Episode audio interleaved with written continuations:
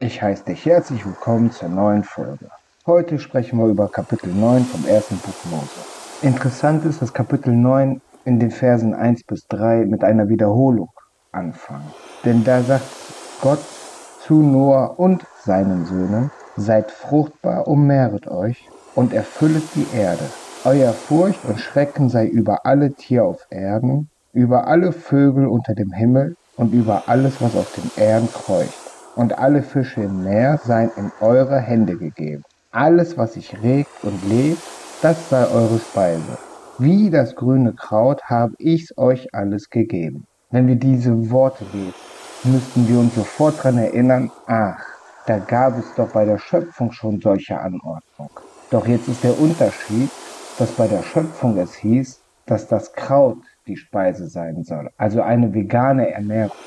Aber jetzt heißt es, alles, was sich regt und lebt, das sei, das sei eure Speise. Also bedeutet das ja nichts anderes, als dass die Ernährung erweitert wurde.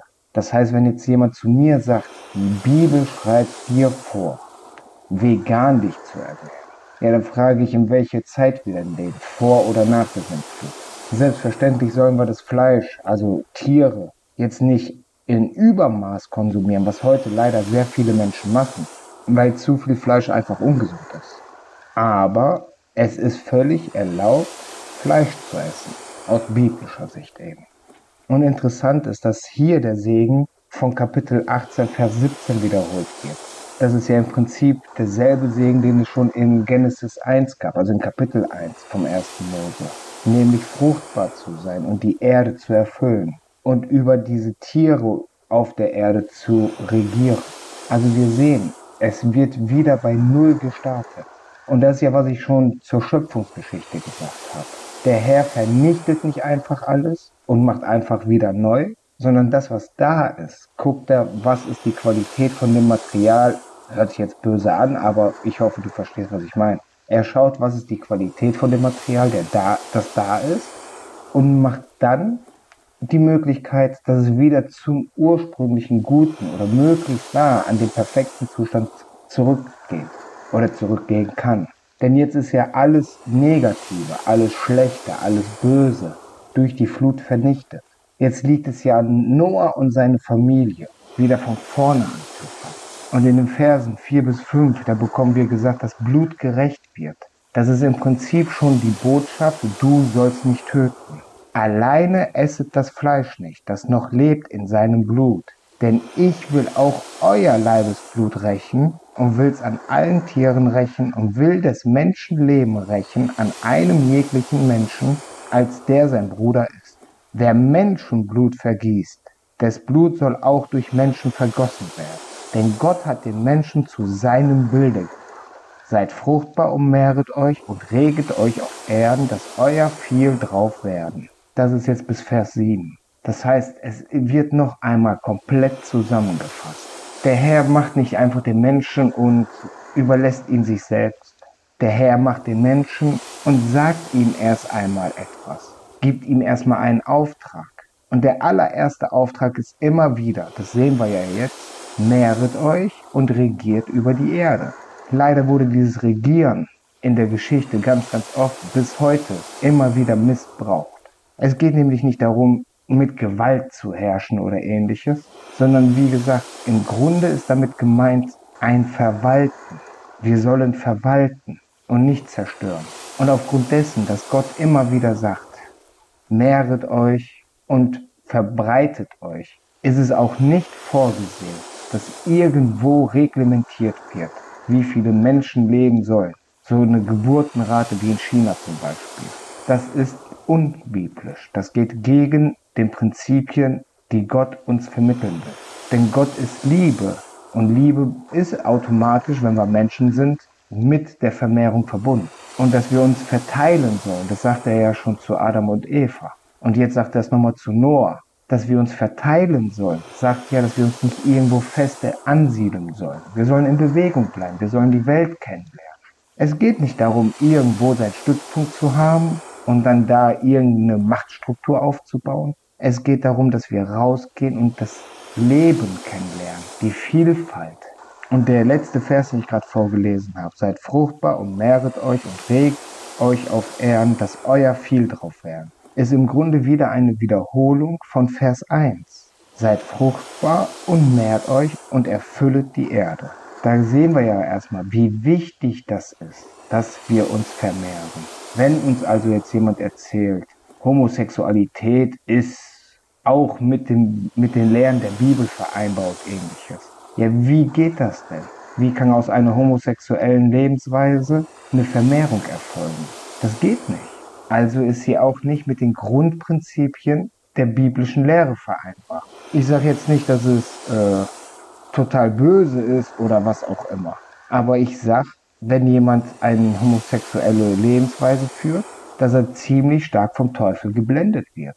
Und Verse 8 bis 11 sagt uns, dass mit Noah und seinen Söhnen und allen Tieren ein Bund gemacht wird, dass eben keine Sintflut mehr kommen soll. Also das, womit Kapitel 8 endet, der Herr spricht in seinem Herzen, wird jetzt hier aufgegriffen. Und Gott sagt zu Noah und seinen Söhnen mit, siehe, ich richte mit euch einen Bund auf. Hier sehen wir wieder, hier spricht er alle an. In der letzten Folge habe ich ja gesagt, dass nur Noah als gerecht empfunden wurde oder als gottgefällig. Weil, obwohl in Kapitel 7 die Rede von Noah und der Familie ist, sein ganzes Haus, extra gesagt wird, dass er als gut empfunden wurde. Und jetzt sehen wir hier genau das Gegenteil. Hier spricht er nämlich mit euch. Mit ich richte mit euch einen Bund auf. Und mit eurem Samen nach euch. Es ist also in der Bibel immer sehr schön definiert, wer was mit wem bespricht oder vereinbart. Und wenn jetzt irgendwelche Theologen sagen, dass ja die ganze Familie von Noah gottgefällig gelebt hat, ist es nicht das, was uns die Bibel lehrt. Und Vers 11 sagt, dass hinfurt nicht mehr alles Fleisch verderbt soll werden mit dem Wasser der Sintflut und soll hinfort keine Sintflut mehr kommen, die die Erde verderbt. Also das, was wie gesagt in Kapitel 8 das Ende darstellt, wird jetzt hier erst zu den Menschen gesagt und zu den Tieren.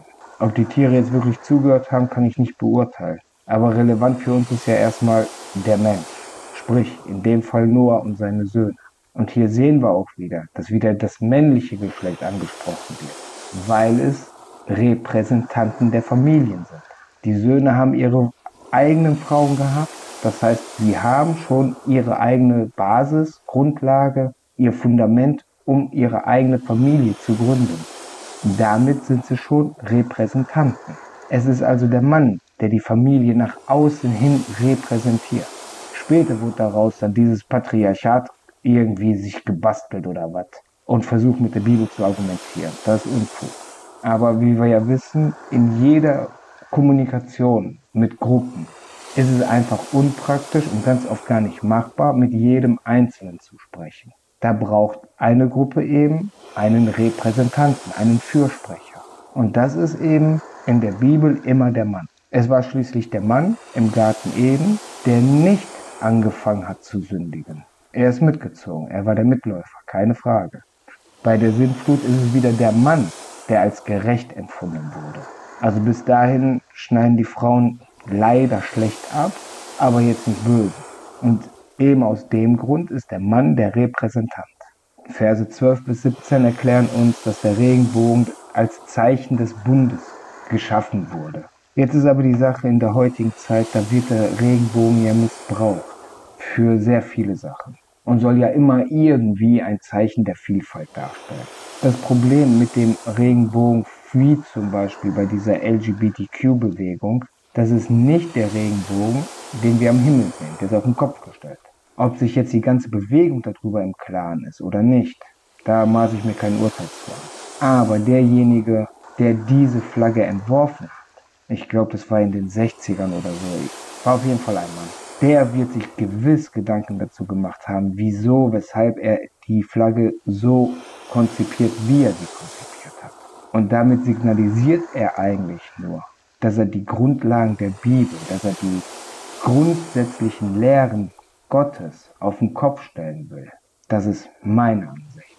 Denn mit diesem Symbol, was ja ein Bund sein soll zwischen Gott und dem Menschen, der Regenbogen, wenn ich dieses Symbol auf den Kopf stelle, dann stelle ich ja symbolisch auch diesen Bund, diese Vereinbarung auf den Kopf. Da müssen wir halt immer wieder drauf achten, immer wieder mal gucken, welche Zeichen und Symbole umgeben uns und in welchem Kontext sind sie vielleicht, leider sehr oft, entgegen den Lehren der Bibel. Da verraten sich die negativen Einflüsse oft so von selbst. Und ab Vers 18 fängt es wieder an, dass man die Abstammung von den Leuten, von den Menschen aufführt. Hier noch nicht so ausführlich, aber hier fängt es eben an. Denn die Schrift sagt ja in Vers 19, das sind die drei Söhne Noah, von denen ist alles Land besetzt. Das heißt, von diesen drei Söhnen stammen alle Menschen ab. Und danach geht es auf Noah wieder über. Da wird Noah wieder Mittelpunkt der Geschichte. Und wir bekommen gesagt, er wurde ein Weinbauer. Noah aber fing an und ward ein Ackermann. Ackermann ist ja ein anderes Wort für Bauer. Und pflanzte Weinberge, also ein Weinbauer.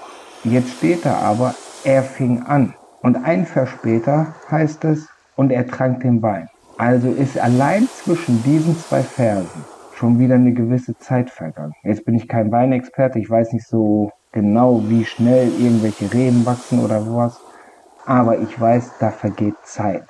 Und das ist auch wieder so eine Stelle, die wir ganz oft ignorieren, dass da wieder mit Zeit verbunden ist. Ja, und dann kommt es halt dazu, dass Noah sich betrinkt und sturztrunken sein Rausch ausschläft. Was wir hier ganz oft ignorieren. Kanaan, sein Enkel wird verflucht, wegen sein Vater.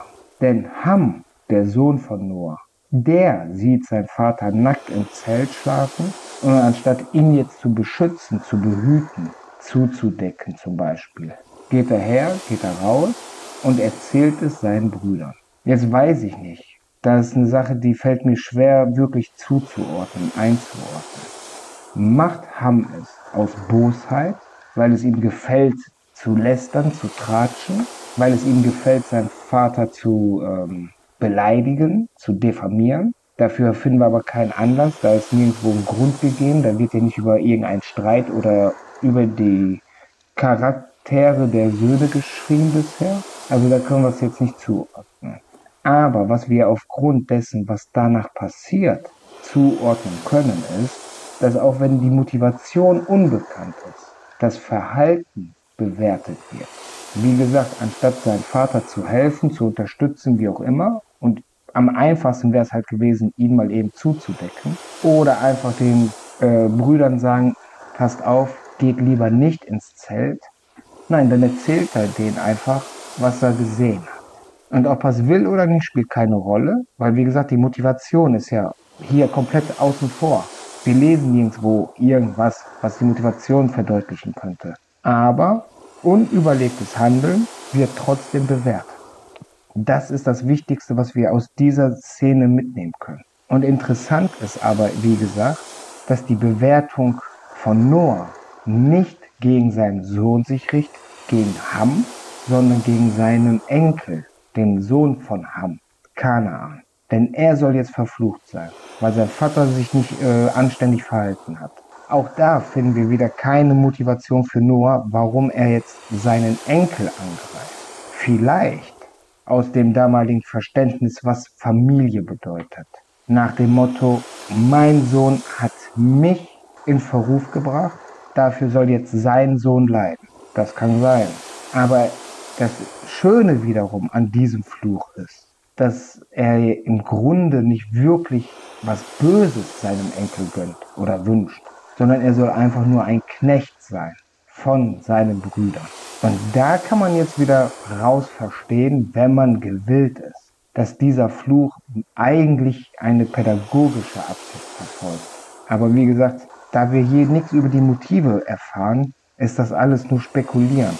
Relevant ist aber eben zum einen, dass es nichts extrem Negatives ist. Ein Knecht zu sein ist jetzt in unseren Ohren heutzutage schon sehr negativ. Damals war es aber nicht sehr negativ.